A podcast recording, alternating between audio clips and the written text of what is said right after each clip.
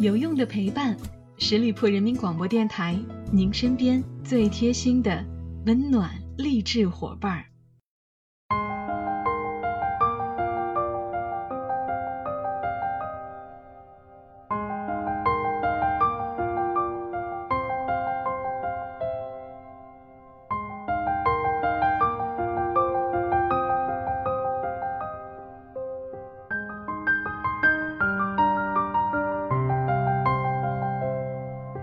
有用的陪伴，十里铺人民广播电台，您身边最贴心的温暖励志伙伴。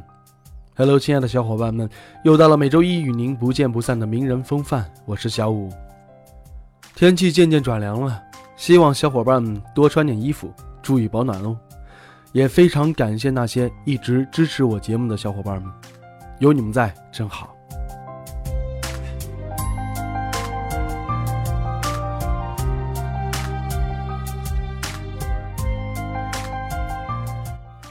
黄晓明生于清晨。小明是爷爷给他起的名字，小明，一点点光明，谦逊又桀骜。作为长孙，除了生儿子，黄晓明背负的期待还有很多。当初从青岛考到北京电影学院时，家人给黄晓明的希冀是“出淤泥而不染”，可见他们家人把娱乐圈看成了什么地方！黄晓明说：“他们希望我给弟弟妹妹做榜样。”而若干年后，黄晓明红成了毫无争议的一线大咖。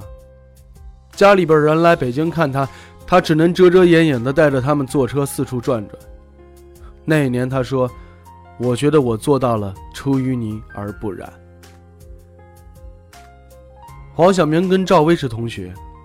他们其实是真正意义上的大陆娱乐工业产生的第一代明星，同样经过一夜爆红和各种非议，也经过沉寂和东山再起。赵薇当了知性的女导演，而黄晓明也是拿到了表演的各种奖项。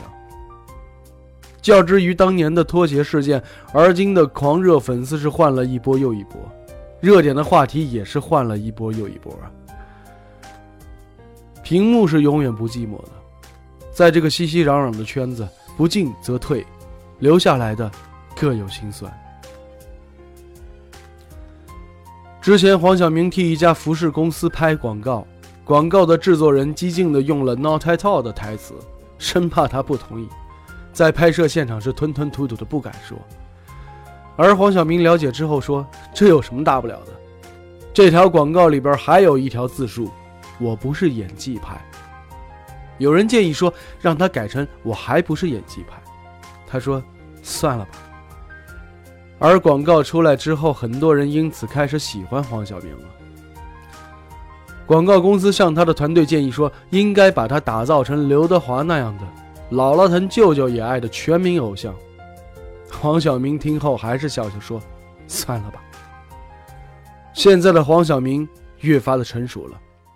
特别是结了婚，有了自己的宝宝。他说：“内心里边，我觉得我依然还是没有太长大，我还是喜欢高科技，喜欢科幻。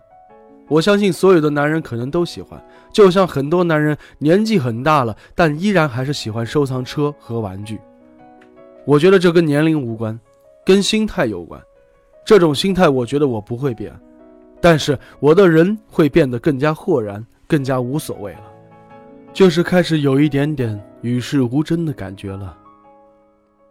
接下来，为了能够更好的认识和了解黄晓明的努力与成功，我会和大家分享一篇黄晓明自述的文章，题目叫做《挺住，意味着一切》。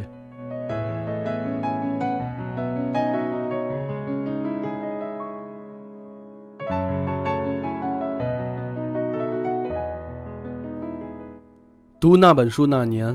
我三十岁出头，人生第一次陷入了低谷，仿佛就在一夜之间，我就从众人称赞变成了众矢之的，被各种批评和嘲笑，这一切来的过于猝不及防了，一下子就把我逼成了差点抑郁了。我停工了，不出门，不见人，不知道做什么。就在那时，这本《狼图腾》触动了我。甚至可以说，在漩涡当中，解救了我。我丢掉了玻璃心，振作起来，比以往任何时候都要坚强。那时候我已经入行七八年了，我是家里的独生子，从小父母宠爱，没有受过什么挫折。两千年一毕业就演了《大汉天子》，有了观众喜欢之后，一直算是比较顺利的。我有戏拍，也努力，大家也对我支持。于是我就把这世界看简单了，我就相信只要努力就一定能有好结果，只要努力，我就什么都能行。而当一切都太顺利的时候，人就会开始学会遗忘，他会忘记这个世界多么复杂，个人多么渺小。这个变化是从英文这个梗开始的。我那会儿刚学英语啊，觉得自己还行。遇上一个发布会与外国嘉宾同台，我就用英语跟人家开开玩笑，结果没说好，场面尴尬了。我都没太把这当回事儿，我以为说出口的勇气是最重要的，但是我忘了没准备好的事情是不该拿出来给人看的。于是，各种声音就出来了。接着就是 Not at all 了，这个你们肯定也都知道。那个歌后来都没人记得原名了，全管那个叫 Not at all 的歌。哎，网上说我魔性都是算好的了，更多人在骂我怎么还这么没有自知之明，怎么老爱现，老爱耍帅。当时我演的电视剧《泡沫之夏》也播出了，评价也不是很好。以前看到大家大多说我在进步，或者至少还挺努力的，可是这次就有很多人在说，怎么还是那样？浮夸了吧？还有人说，一看见电视剧里边我深情，就想笑，就想唱《Not at all》。想想看，你做一件事没做好，被大家看见了，被骂了，接下来做的第二件、第三件、第四件还是不好，还是会被骂。我上网一看，很多人都没说过一句好话。你是不是就难免越来越脆弱了呢？越来越多疑了呢？你会不会觉得做什么都会被说是错的呢？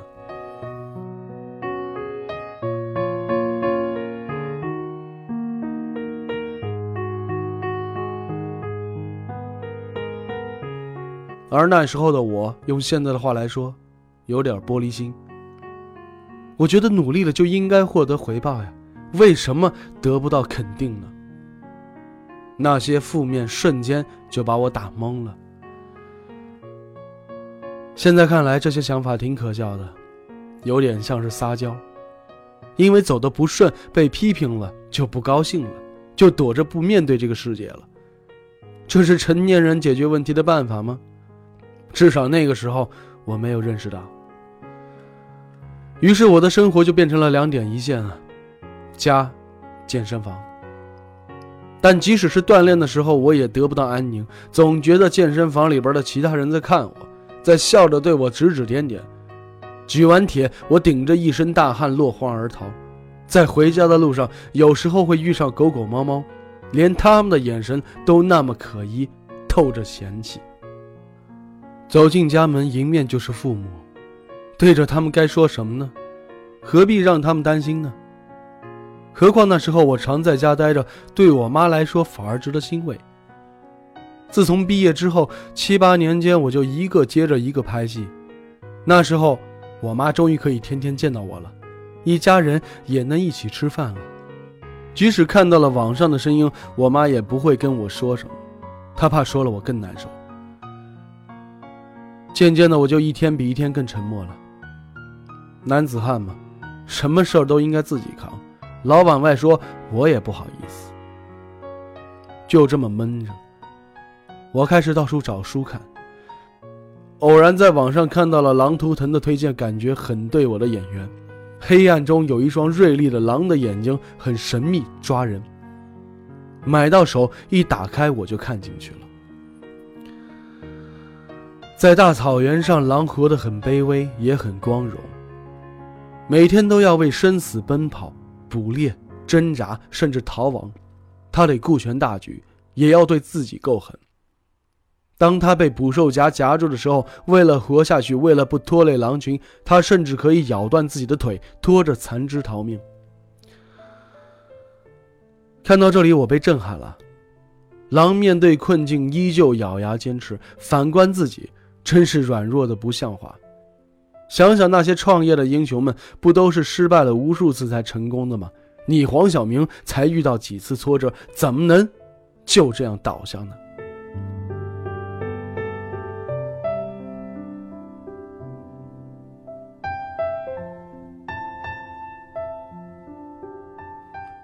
看完了整本书，我觉得热血沸腾，恨不得立刻在身上纹一个狼的刺青。可惜我还要当演员呢，要纹身以后上镜就难免遮遮掩掩了。于是我把狼纹在了心里。恰好那时候我就接到了《中国合伙人》的剧本，陈东青那种角色我是从来没有演过，一看到他，我眼里就没有别的戏了。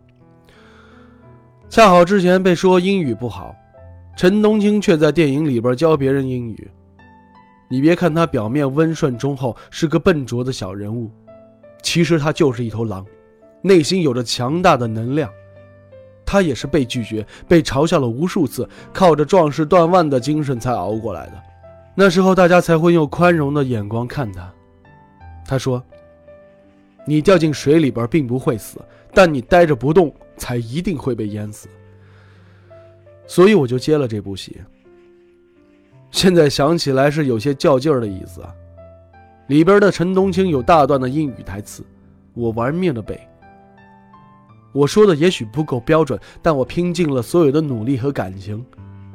每次要在镜头前说英语，我都不害怕，反而有一种出击猎物一样的兴奋。我想我真的有狼性了。电影里边我有一场哭戏啊。陈冬青的两个好朋友跟他分道扬镳，他站在一地狼藉里痛哭。导演喊 action，我哭了。那一刻，我是陈冬青，也是黄晓明。我不是在演，是让这几年的情感爆发出来，感觉到这个角色真的和我紧紧的连在了一起。我哭到连导演喊卡都没听见。就这样，我走出了内心的低谷。那时候拍了一则广告，广告词挺直接的，也很能代表我当时的心情。被赋予外貌、勤奋和成功，也被赋予讥讽、怀疑和嘲笑，哪有胜利可言呢？挺住，意味着一切。好了，亲爱的听友们，感谢大家收听今天的名人风范，我是小五。欢迎大家关注十里铺人民广播电台公众微信，在订阅号中直接搜索“十里铺人民广播电台”，点击关注就可以了。我们下期节目再会喽，拜拜。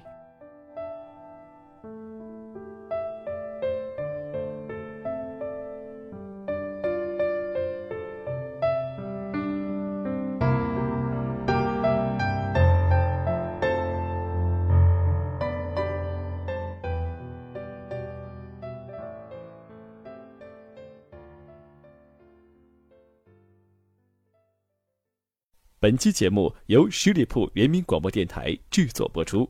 了解更多的资讯，请关注十里铺人民广播电台的公众微信和新浪、腾讯的官方微博。感谢收听，我们明天再见。